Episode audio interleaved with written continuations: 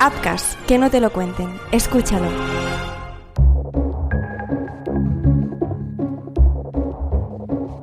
Hola, ¿qué tal? ¿Cómo estáis? Bienvenidos a un nuevo capítulo de Crímenes Ibéricos, este análisis que vamos a dedicar a uno de los últimos casos que hemos presentado en nuestro canal. Se trata del que hemos titulado como El crimen del pianista de Salamanca, un caso que tuvo lugar en eh, Salamanca en 2002, cuando José María eh, pues fue asesinado en su casa. Un músico, pianista y profesor de música pues eh, durante una noche le abrió la puerta a alguien que acabó con su vida. Vamos a hablar de este caso, vamos a hacer un poco de análisis, de comentario de lo que nos ha parecido, de lo que, bueno, desde el punto de vista de un criminólogo, pues se puede comentar o, o apuntar de este caso. Y para eso hemos invitado una vez más a Alberto Bragado. ¿Qué tal, Alberto? ¿Cómo estás? Bienvenido. Muy buenas, Marc. Pues aquí estamos, encantados de volver a otro análisis. Eh, me decías antes de empezar a grabar, dices, interesante este caso, ¿no? Bueno, es un caso, eh, es curioso, os, os, recomendamos, ¿no? Si no lo habéis hecho, que lo escuchéis, que escuchéis la narración de, del caso, pero es curioso porque, eh, o peculiar, más que curioso, peculiar porque muere una persona eh, que puede parecer un poco solitaria, ¿no? Y que no se ha encontrado o se ha sentido solo alguna vez, ¿no? De su vida, o lo está seguramente, en, eh, en la protección de su hogar, la intimidad de su hogar, eh, con alguien que, ahora lo comentaremos con Alberto, pues supuestamente debía ser alguien que conocía, porque no hubo forcejeo, ¿no? En, en, el, piso. Eh, y acaba con tu vida.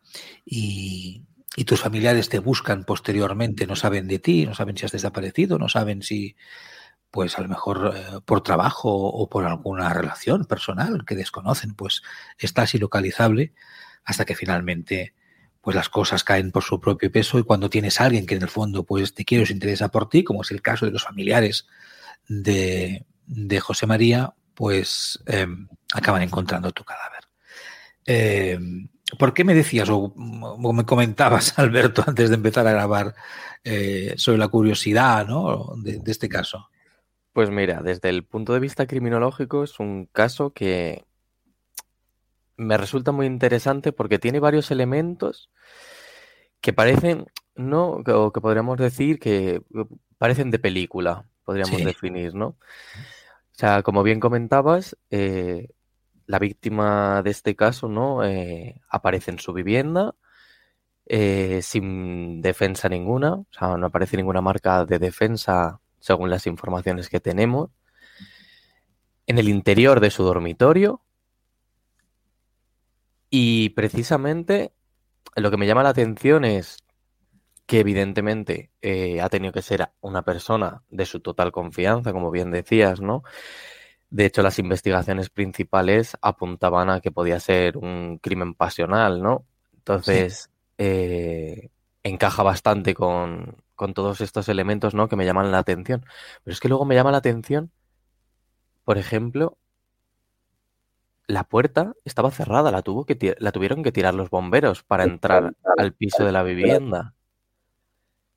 Entonces, eh, presenta varios elementos que me parecen curiosos, ¿no? O sea, realmente hasta qué punto tú organizas un asesinato, ¿no? Y antes de ir te echas la llave, ¿no? Cierras la puerta, la trancas de tal manera que luego tienen que tirarla a los bomberos. O sea, tiene varios elementos que, como profesional, me llaman bastante la atención. Por eso os decía que me parecía un caso interesante.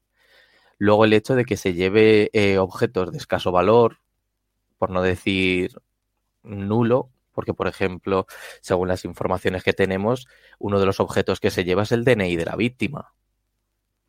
Pues bueno, mmm, no va a valer nada, salvo que sea algo simbólico para la persona que ha perpetrado el crimen, pero bueno, por eso decía que era un, un caso bastante interesante, ¿no? Presenta varios elementos muy enriquecedores criminológicamente.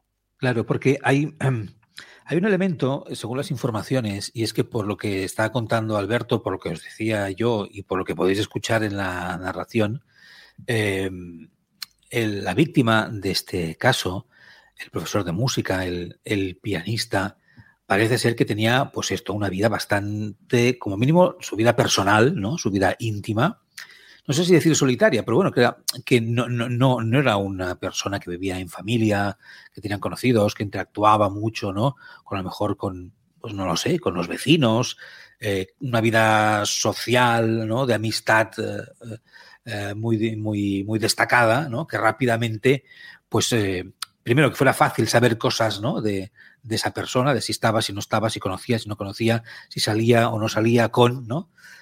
todo lo contrario, en el caso de, del pianista eh, se sabía poco, hasta la familia desconocía, ¿no? Que podía tener a lo mejor, sí o no, no lo sabían, una relación con una persona.